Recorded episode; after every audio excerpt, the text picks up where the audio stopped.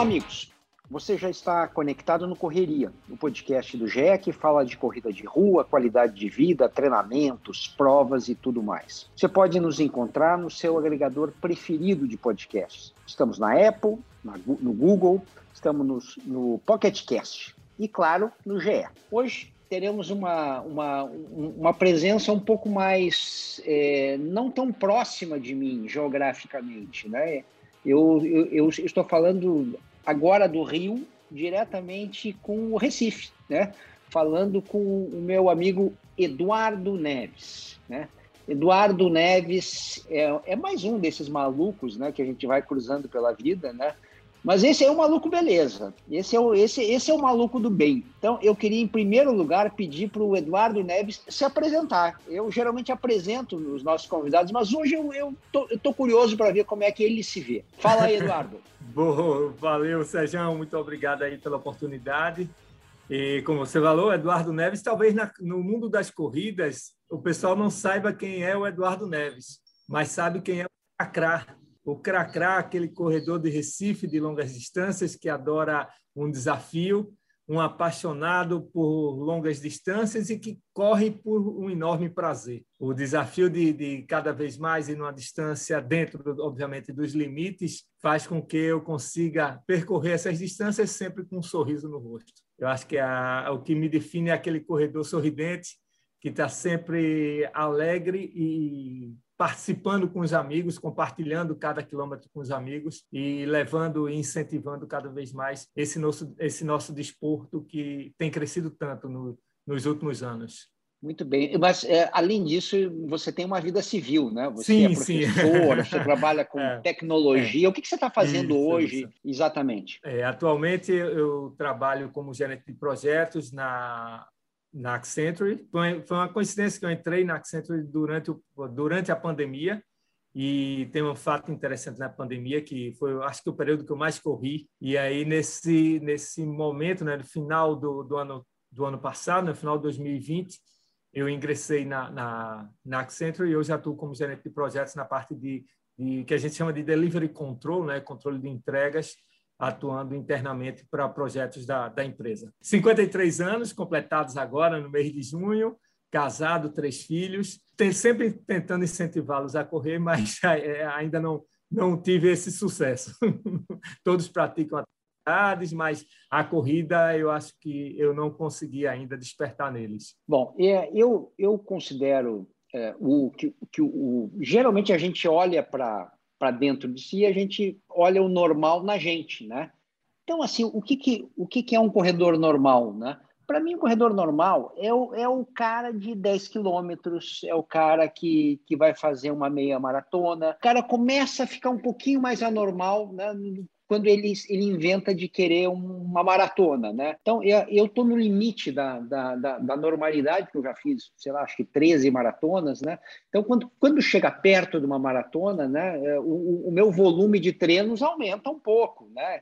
Então, eu, ao invés de correr é, o meu treino longo da semana, né, ser ali por volta de 13, 14, 15, daqui a pouco eu estou fazendo 20, 25, até 32 quilômetros, eu acho que é o máximo que eu, que eu, que eu faço num longo. É, mas isso são as pessoas normais, na minha opinião. Né?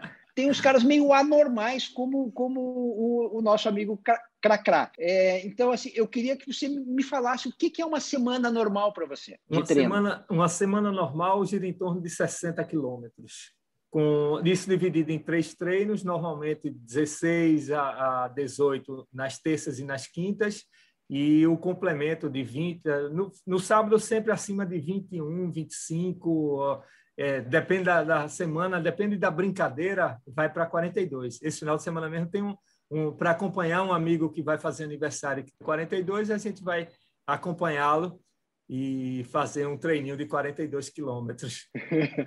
Bom, mas isso, isso quando você não está chegando perto de uma prova dessas de, de ultra. Aí como é que vira uma semana é, quando você está se aproximando né, ali do, do, do é, da, da, prova? Já tive treinos de 70 quilômetros. Isso quando eu estava... Treino? Treino. Uma vez só? Foi, um tiro só? Na verdade, de um, de um, num dia só, exato, de um, num, num tiro só, é, foram, já tive dois treinos de 70 quilômetros, treinos de 60 foram acho que uns três ou quatro. É, já tive um treinão, na verdade, não era uma prova, mas a gente fez 90 quilômetros saindo daqui do Recife em direção ao interior do estado. Vai nessa, nessa brincadeira né, de, de volumes e tem programado agora, eu acho que para julho a gente deve fazer uma brincadeirinha de 50 quilômetros. Agora, isso tudo sem uma prova específica. Né? A gente sabe que por conta da pandemia, muitas provas foram canceladas, mas principalmente é, pelo fato de gostar de estar tá correndo, né? gostar do resultado no final, aquela sensação do dever cumprido, de poder abrir uma hidratação, uma cervejinha no final e tomar e comemorar e compartilhar essa, essa alegria com os amigos durante e após o treino, isso é, é bem legal. Eu comecei a correr, eu como corredor, eu oficialmente né, comecei a regularidade em 2012, agosto de 2012. Então tenho, vou completar nove anos de, de corrida de, de, regularidade, né? Foi quando eu entrei aqui na, na, no grupo da Cosa, né, um grupo de amigos aqui do Recife, e passei até essa regularidade de terças, quintas e sábados. Não passava disso. Uma vez ou outra que aumentava um dia na semana quando tinha uma prova, mas normalmente minha rotina foi essa.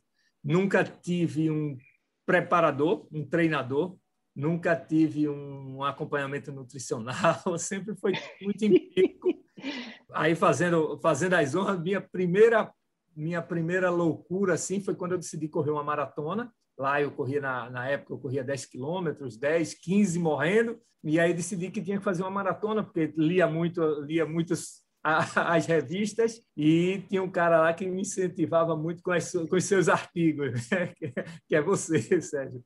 E você, eu acompanhei, eu segui a primeira planilha da, da, da revista na época, da Runners na época, para fazer uma meia maratona no Rio de Janeiro, aquela meia maratona internacional. Aí eu fiz ela em 2010, foi pela primeira vez que eu fiz uma, uma prova. Tinha feito uma distância aqui, mas prova oficial daquele porte foi aquela de 2010.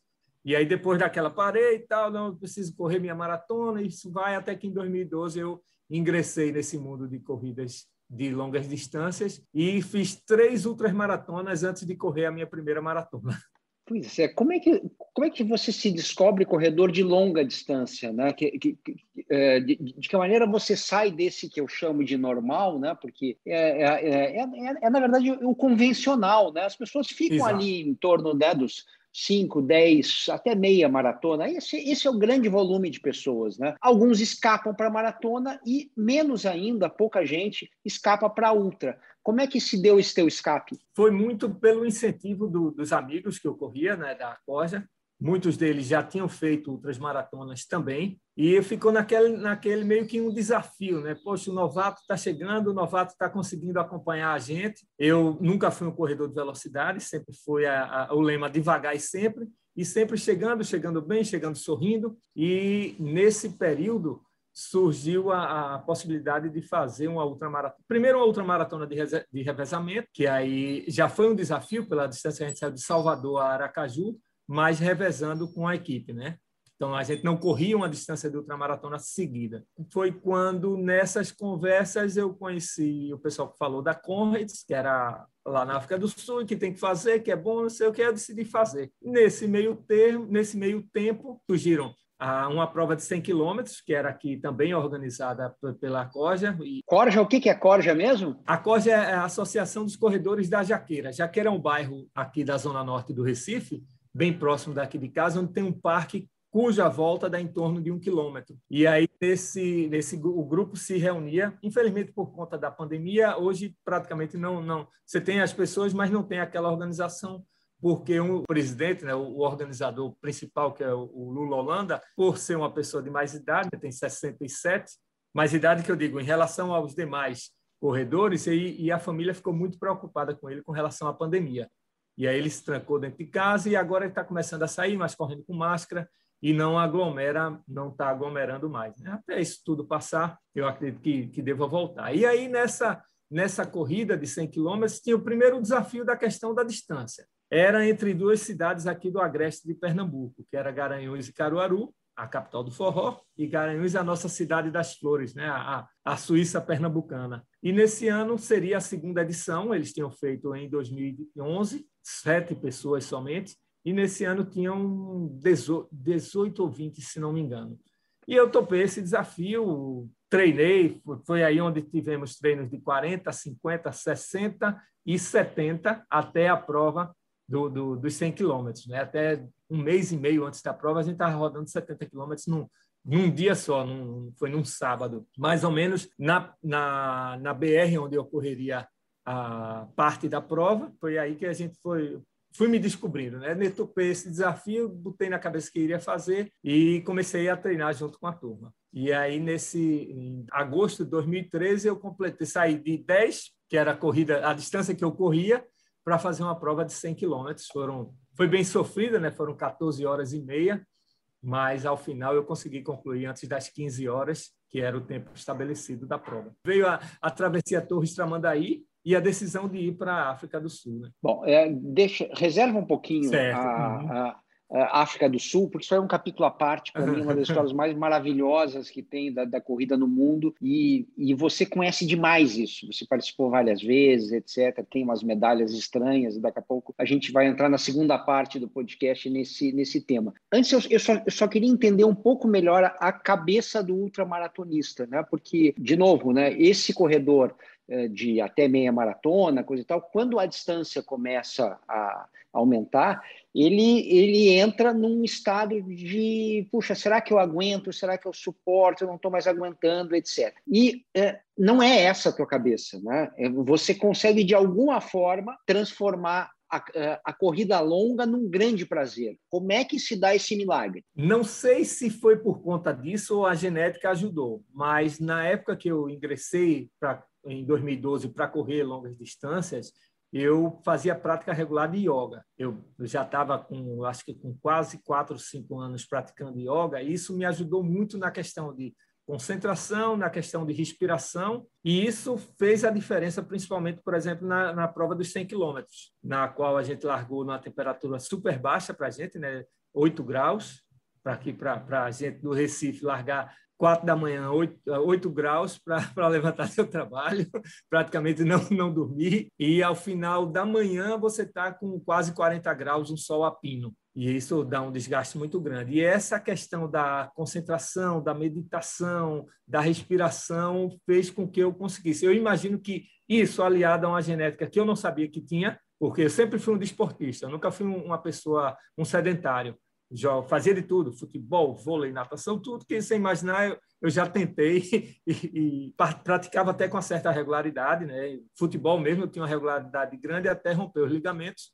Fiz a cirurgia, voltei a jogar bola, mas depois não me, não me encontrava naquele ambiente, que era um ambiente de muita rivalidade, de rixa, de briga. Não, eu quero algo que eu me divirta. E aí foi quando, na corrida, com um grupo de, de amigos, não havia a, a não havia competitividade, eu não me cobro por resultados. Tanto é que eu, eu gosto mais de treinar do que de, de, que eu nem chamo de treino. Eu gosto mais de correr do que competir. Eu tenho, eu tenho, eu acho que eu tenho mais treinos acima de acima dos 42 do que propriamente provas de 42 que eu tenho feito. Eu acho que eu estou em torno também das 13 ou 14 maratonas, mas essa essa sensação de, de de liberdade, de tranquilidade, muitas vezes de solidão ou isolamento. O termo solidão não, seria o termo isolamento e encontro com você mesmo fez com que é, eu me descobrisse como um corredor de longas distâncias. Como, como, como perguntaria o Murakami, né, escritor japonês, o que, que você pensa quando você está correndo? Passa de tudo, até de música, cantar, rezar,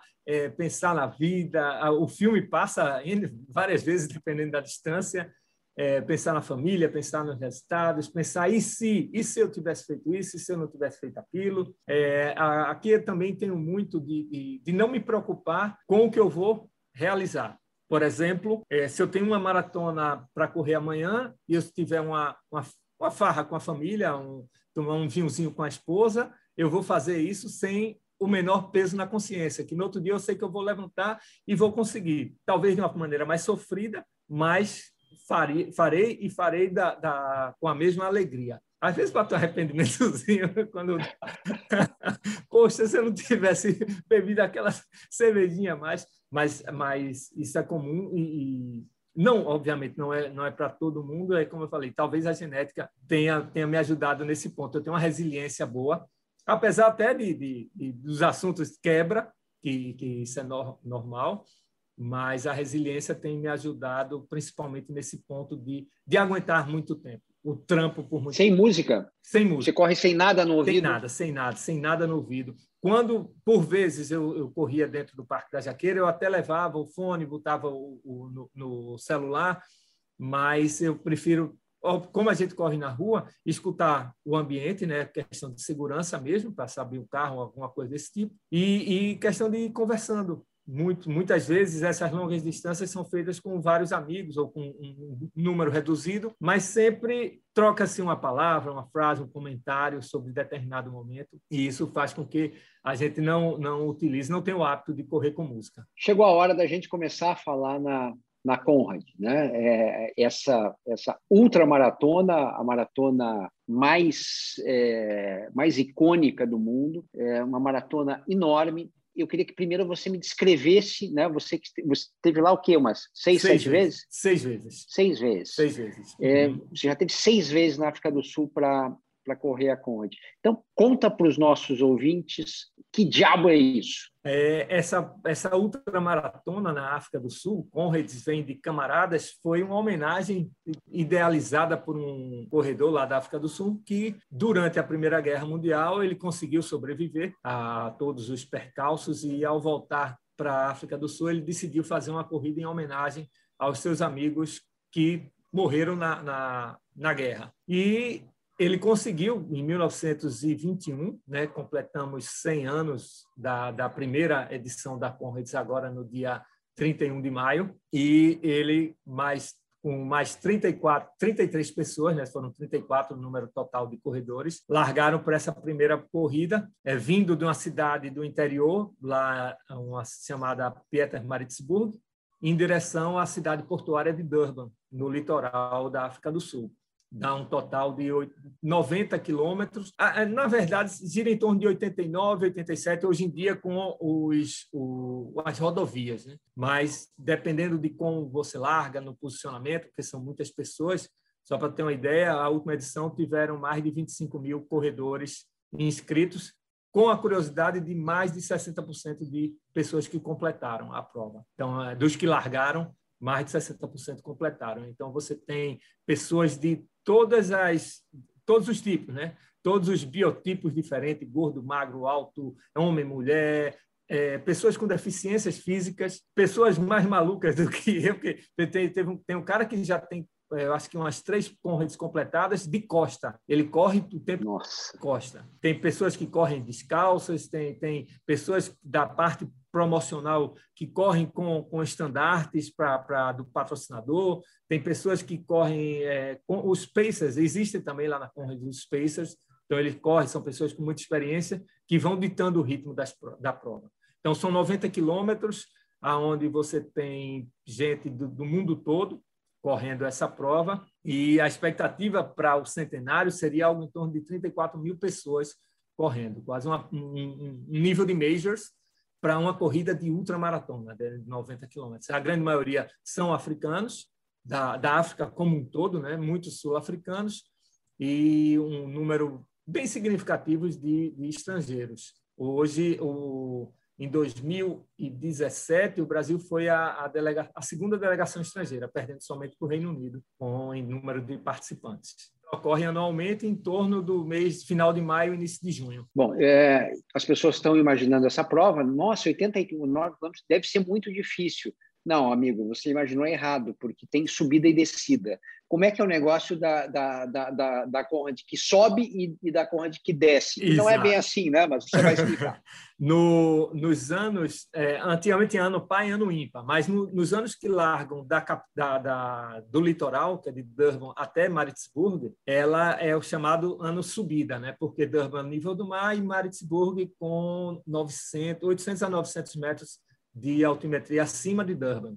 Só que durante o percurso, durante o trajeto, quando você sobe, você sobe, você tem uma altimetria acumulada de 1.600 metros. E no ano que você desce, né, que você vem de Maritzburg para Durban, você sobe 1.100 metros. Então não tem essa de subir e descer, é, são muitas subidas e descidas ao longo do trajeto. Obviamente tem trechos mais que, que predominam mais a descida ou a subida, e alguns trechos bastante íngremes, mas na grande maioria do tempo, ou você está subindo ou você está descendo. Não tem plano na prova. Como é que é a história das medalhas? Como é que funciona, né? É, como é que você faz uma mandala de um monte de medalha, coisa e tal? Isso é muito importante lá, né? Existem existem várias várias graduações, vamos chamar assim, de medalhas dentro da Conrads, começando pela medalha de ouro que ela é dada aos dez primeiros colocados. Os dez primeiros colocados, independente do tempo, eles ganham a medalha de ouro. Depois aí vem as, as divisões por tempo, né? Medalha tem as sempre intercalando um, um, um, metal com um nome de um grande campeão. Confesso que nunca decorei, mas gira em torno disso. Então, tem os dez primeiros, aí depois, a cada intervalo de duas horas de, de tempo de prova, aí você tem os tipos das medalhas, né? A, a nomenclatura ou, ou, de um campeão, ou medalha de prata, medalha de bronze, e um nome desse, desse campeão. A cada tempo, eles têm ah, isso muito bem controlado. Quando dá aquela determinada hora daquela medalha, para, encerra a distribuição daquela medalha, e se você chegou um segundo depois, sua medalha é a próxima, não é aquela que estava antes. Então, eles são muito rigorosos nesse, nessa questão do cumprimento do regulamento. O cumprimento do regulamento é, é até cruel se você for pensar que uma pessoa que corre 90 quilômetros e, e, tem 12 horas para completar a prova, se ela chega às 12 horas e um segundo, ela é considerada como não é, não tendo completado a prova, DNF, né? Deny, deny of finish. Deny not finish. É, eu, eu, eu lembro na época da, da Copa de 2010, que eu conversei com o pessoal da televisão lá da África do Sul, é, e aí eles me contaram o seguinte, não sei se, se, é, se é a verdade total, né?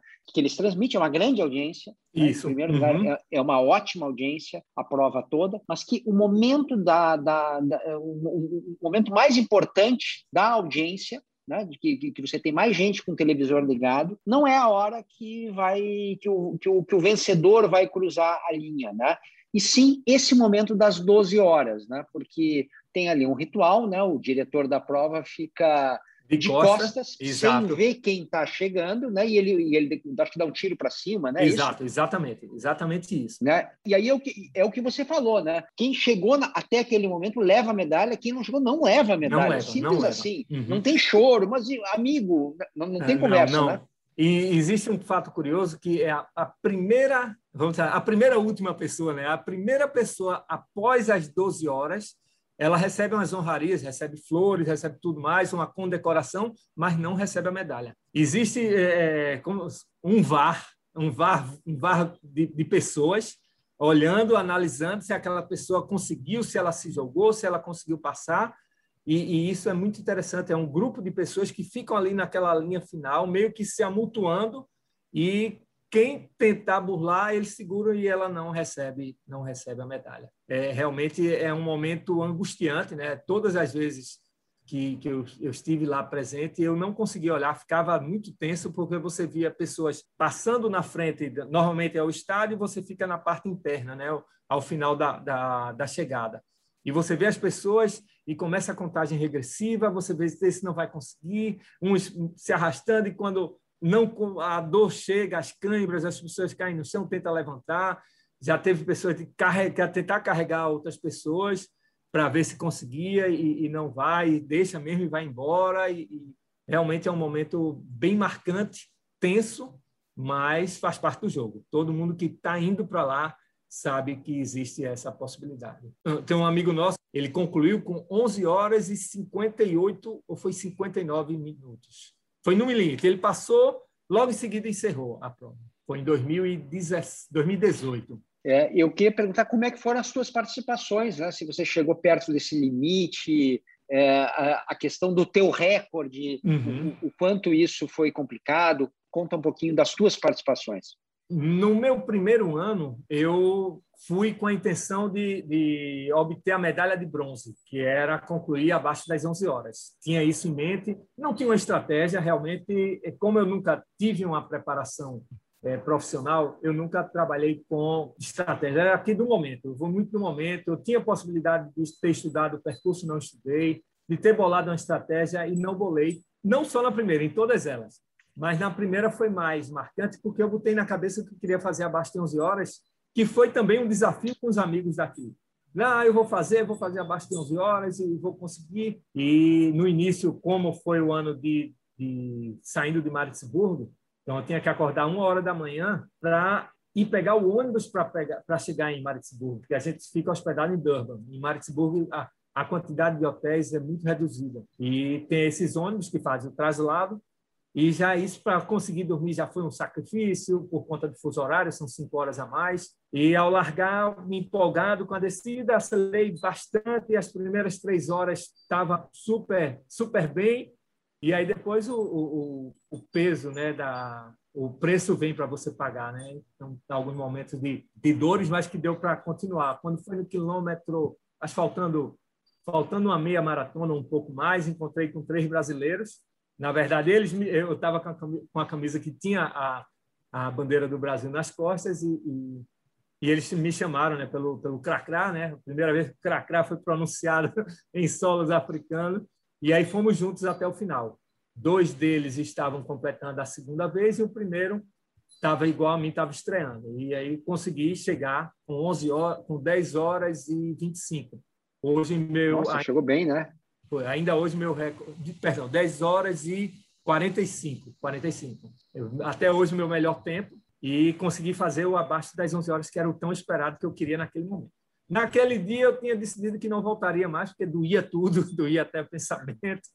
E teve, teve um fato curioso, Sérgio. Nesse ano, eu fiquei num hotel relativamente perto, um quilômetro e duzentos do, do local da chegada, e ele ficava no sentido leste. E eu mirei, eu marquei o hotel como referência e desci pela rua, só que ao invés de, como, como era curva a chegada do, do, da entrada, o que era leste na minha cabeça virou sul. Então, após os 90 quilômetros, receber medalha, aquela festa todinha, comer alguma coisa, eu fui embora. Em vez de ir para o leste, fui para o sul.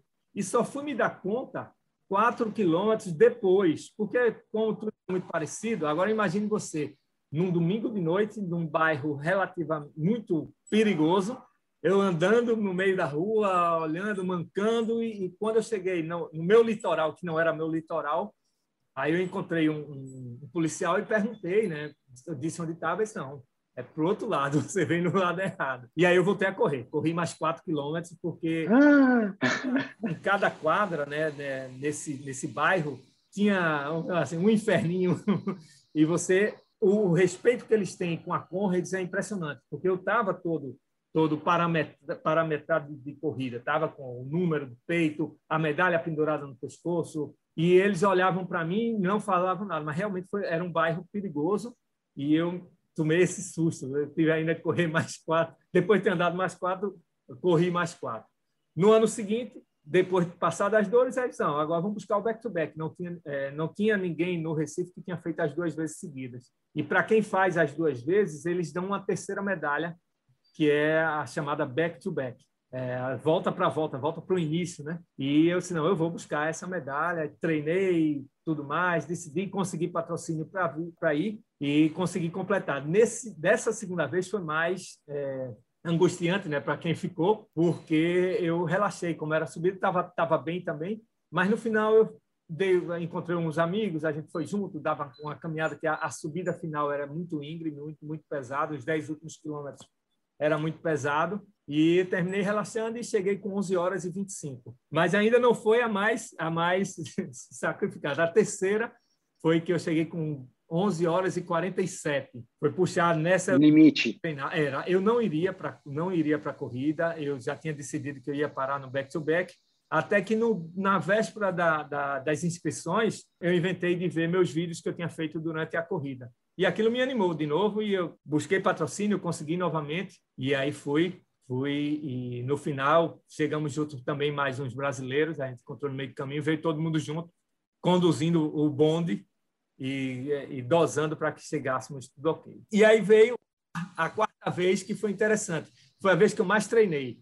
Eu treinei, estava bem, treinei, estava tão empolgado que não soube onde parar. Quando, quando chegou o momento de parar os treinos, eu não parei, continuei treinando, treinando forte.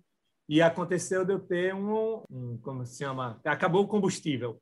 ainda consegui ir até o quilômetro 60, mas no quilômetro 60 eu decidi que não daria tempo de, de, de, completar a prova e decidi por abandonar. Aí ficou aquele tão, aquela coisa todinha, mas foi uma decisão bastante consciente de, de ter que parar. E quando foi em 2018, eu disse, agora eu vou voltar, treinei, parei no tempo certo. É, muita gente ficou pensando, não, você, você brinco, é, farriou na, na, na sexta-feira lá, por vinho. Eu disse, não foi não, eu não fiz nada de diferente. Eu tenho meu, meu hábito de, na véspera, tomar um choppzinho, tomar uma cerveja, um vinho. Fiz do, exatamente igual.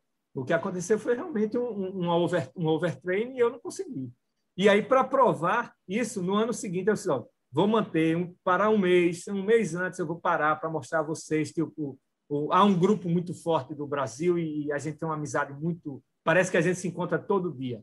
Realmente a gente se encontra via WhatsApp mas a, a, aquela torcida, não, eu vou conseguir. Dessa vez, em 2018, minha esposa foi também. A chegada era diferente, mudou o local da chegada, passou a ser no Madrid Stadium, onde o Brasil jogou na Copa do Mundo, e aconteceu a mesma coisa. Mais ou menos no quilômetro 60, deu low bat, não, não, não sei, não conseguia mais ingerir nada, e aí decidi por parar novamente. E aí foi tranquilo, mas, tranquilo, entre aspas, mas encarei numa boa, achava que tinha encerrado o meu ciclo mas foi quando, em 2019, eu resolvi novamente, treinei e fui até o quilômetro 76. Fui até o 76, mas dessa vez não deu. Eu, é, dessa vez eu errei, errei a estratégia. Comecei muito forte e, e muito empolgado também, porque eu estava bem. Nos outros, os três últimos anos eu estava muito bem, até a prova. E aí ficou naquela dúvida: será que é cabeça? Não sei.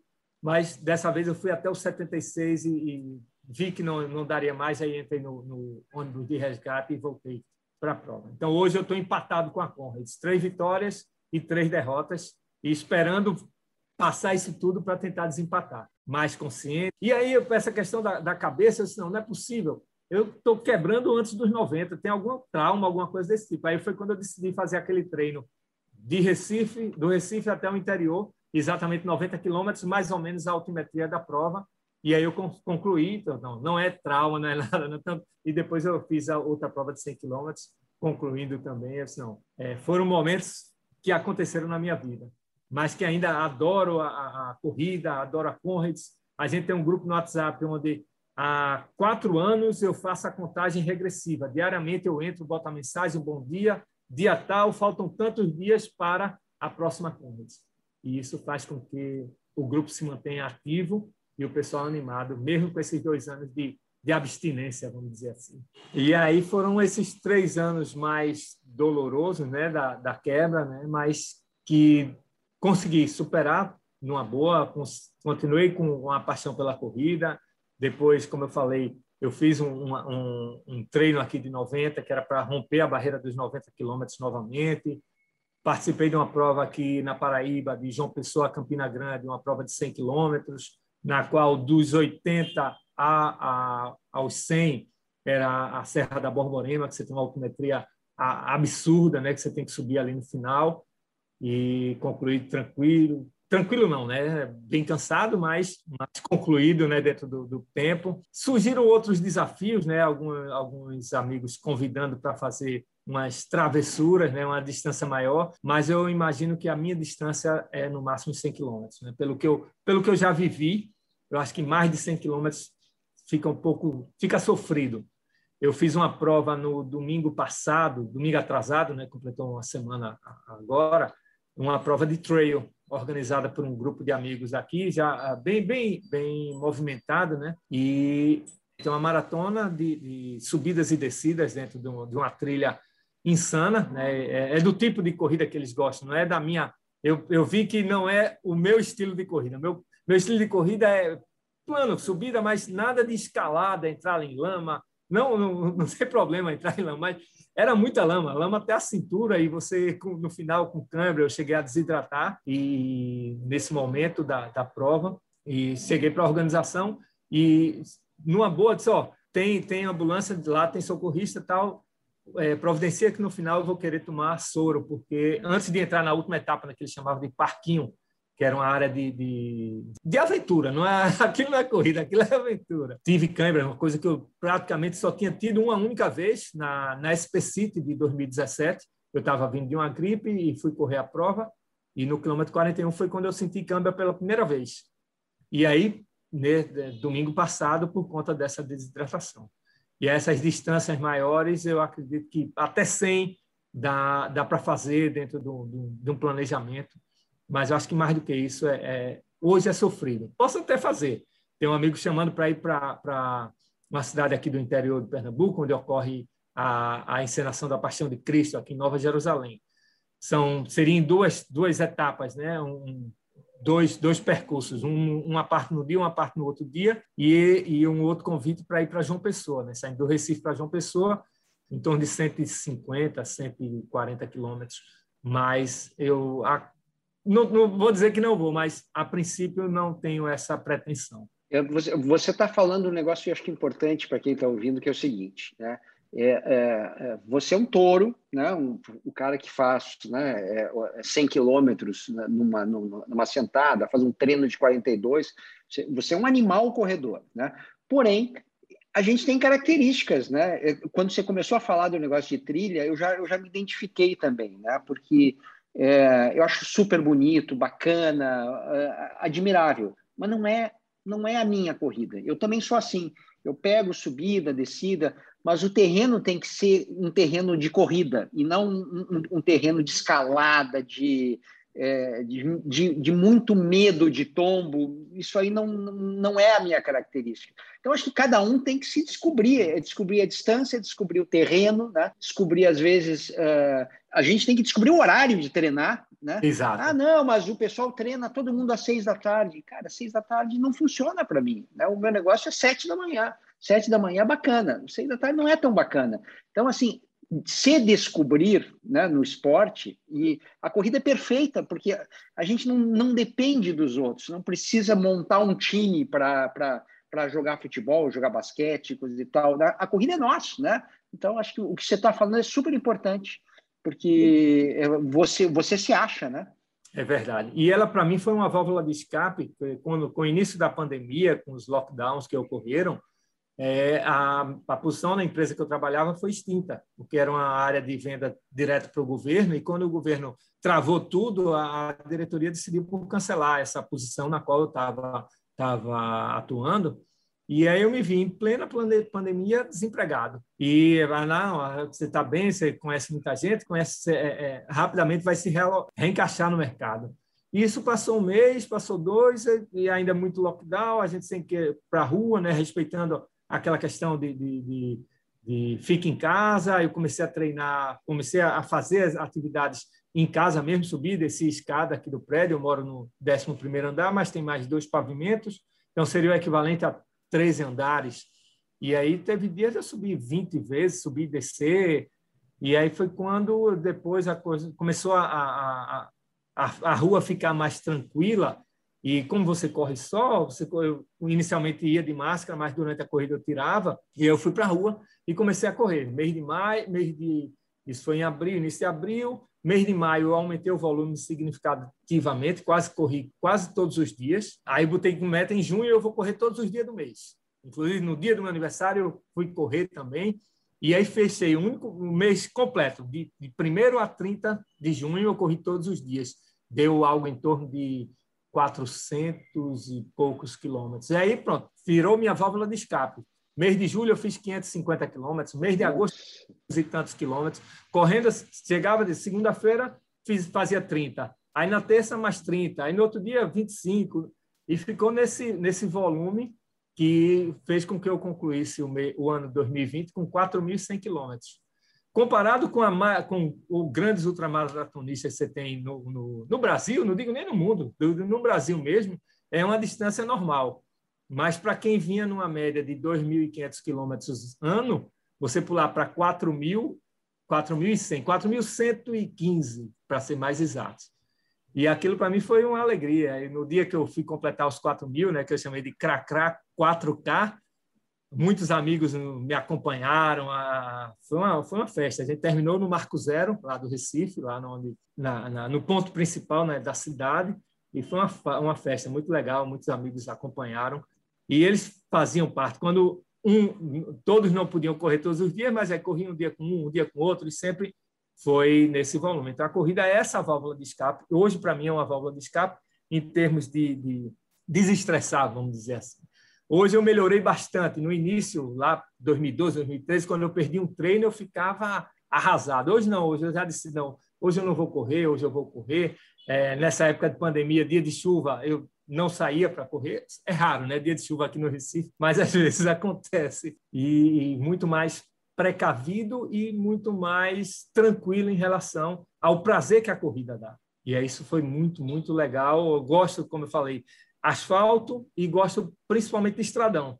Não temos muita oportunidade de ter estradão por aqui, só quando vai, vou mais para o interior ou mais para a área de, de, de, uma área rural aqui mas a, a, maioria dos meus treinos eles se dá em asfalto mesmo. Bom, você você estava falando do Marco Zero, eu já me lembrei, né, lá do monumento do Brenan, né, que, que, que é, eu, eu, fui, fui, fazer um jogo no Recife sim, e, sim. e aí o, o, o Eduardo me levou para conhecer um treino dele ali, etc. E nós fomos até o o, o, monumento lá do Brenan, que morreu depois, né? Isso, ele, né? ele foi um dos primeiros casos de, de, de Covid. Ele e o, e o, irmão, o Ricardo Brenan, todos dois, já de mais de 90 anos, eles vieram a falecer em decorrência da, da do Covid. Grande artista, né? Fez, tem uma escultura, aliás, tem mil esculturas maravilhosas Isso. ali, né? E e a gente fez um treininho bacana. Aquele treino é legal. E foi, foi como você disse, né? eu tinha a possibilidade de ir pelo tradicional, correr na, na orla, bonita tudo mais, ou ir pela parte mais é, não tradicional. E eu até... quero não tradicional, eu, eu quero diferente sempre. É, e foi legal, foi legal, porque pouca gente, poucos corredores fazem, esse, fazem aquele treino. Porque como passa dentro da, da ali por Brasília Teimosa, é o bairro, Aí muita gente ainda tem preconceito de que é perigoso tal. Se você for pelos lugares errados, é como sempre, a gente sai de casa. Você falou que gosta de correr sete da manhã. O meu despertador é agendado para as quatro e vinte da manhã. Nossa Senhora! Para poder correr cinco horas já está na rua, correndo, e, e, por conta do calor, né? O nosso clima é muito forte, muito pesado, a gente tem uma umidade relativa do ar muito alta, e isso, para nós corredores, é péssimo mas é, é, a hora que tem que sair. Então, você, é, nesses treinos mais longos, por exemplo, esse de, de, sábado, que a gente vai fazer 42, a, a previsão de largada são três horas da manhã. Então, três horas da manhã para sair daqui até o Parque da Jaqueira, que é, é, é, o ponto de partida, é relativamente perto, dão 700 metros. Mas você vai numa rua deserta, que, que são as ruas, as vias em paralelo da, da daqui da, da região do Recife. Recife não é uma região, não, não é hoje uma cidade das mais seguras que, que se tem, mas são alguns momentos né, que você tem que para poder poder realizar. É, tem caso de, de, de colegas que foram assaltados de meio-dia, aí não tem, não tem uma hora, é estar no lugar errado na hora errada. Né? Então a gente vai com fé em Deus, com prote... pedindo proteção e vai, vai correndo. Muito bem. Para a gente encerrar, eu quero saber qual é o próximo plano do Caracrá não tenho uma prova definida. Eu tenho alguns desejos. Eu tenho um sonho. Eu tenho, na verdade, em termos de maratona, são são três maratonas que tenho na tenho, tenho em mente é, em realizar em um, em um dia realizá-las. A maratona de Nova York, que é um, um é o ícone. Meu meu primeiro sonho quando eu vi falar de maratona era a maratona de Nova York. Eu tenho a, a maratona de Amsterdã, que eu tenho já alguns amigos já falaram muito dela, tenho tenho o desejo de, de corrê-la. E a maratona de, de, Florença na Itália, na qual eu me inscrevi em 2014, mas por conta do trabalho eu não pude viajar e tive que re, remarcar a viagem. E a, e a maratona de Florença se tornou a maratona de Roma que eu fiz. Era ser em dezembro, não fiz Florença e aí consegui encaixar a maratona de Roma em março de 2015 é, realizar essas três provas. Em termos de ultramaratona, quebrar esse, esse meu tabu, ganhar, ganhar mais uma vez a medalha na Conrads. Não acredito que seja nesse ano, não sei se você teve a oportunidade de, de ver, mas o Durban, a África do Sul, de uma maneira geral, está passando por um problema, um problema político seríssimo. Saca? A cidade de Durban está em verdadeira guerra civil. Infelizmente, a gente tem acompanhado que tem pessoas próximas que são de lá e que nos relataram isso, e está um verdadeiro caos. E, e pelo, pela pandemia também, eu não acredito que, que tenhamos a Conrads agora em 2022. Mas é voltar mais uma vez para a Conrads e realizar outras provas aqui pelo Brasil, voltar para Caminhos de Rosa, do meu amigo André Zuzu, lá no interior de Minas, que eu fiz essa prova de 60 quilômetros, muito legal. Pretendo um dia fazer a distância maior de 100, mas pelo carinho, pela acolhida, eu pretendo voltar lá. Pretendo fazer é, de Caravaggio, aqui no, no, no, no, Rio Grande do Sul, de a, a ultramaratona de Caravaggio, que alguns amigos fizeram nesse ano, que, que passou, não me lembro se foi agora 2021 ou 2020, mas fizeram também, relataram que é belíssima a prova. E o próximo passo é sempre o próximo treino. Já é amanhã, amanhã 4h20 o despertador vai tocar, eu estou decidindo se eu vou fazer um treino de ladeiras, que como eu moro na Zona Norte, existe aqui muitos morros, os morros da Zona Norte são excelentes, são propícios para treinos de força, subidas e descidas, escadarias e ladeiras, e são bem legais, mas como tem o treino de 42 do sábado, talvez faça um planinho. Isso ainda daqui para o final da noite eu, eu, decido e combino com os amigos. Tem amigos para todos os lados. Bom, só para só, só lembrar para quem escutou a pergunta que eu fiz, né? Eu fiz a pergunta, ah, qual é o teu próximo plano? Ele começou respondendo assim, ó, é, não, eu não estou com um plano, coisa e tal. Aí depois ele veio com uns 14 sonhos, objetivos. Sonhos, né? sonhos. É impressionante. Que, se, se, se, você quer alguém inquieto, né? procura esse cara, né? o Eduardo Neves, Cracrá.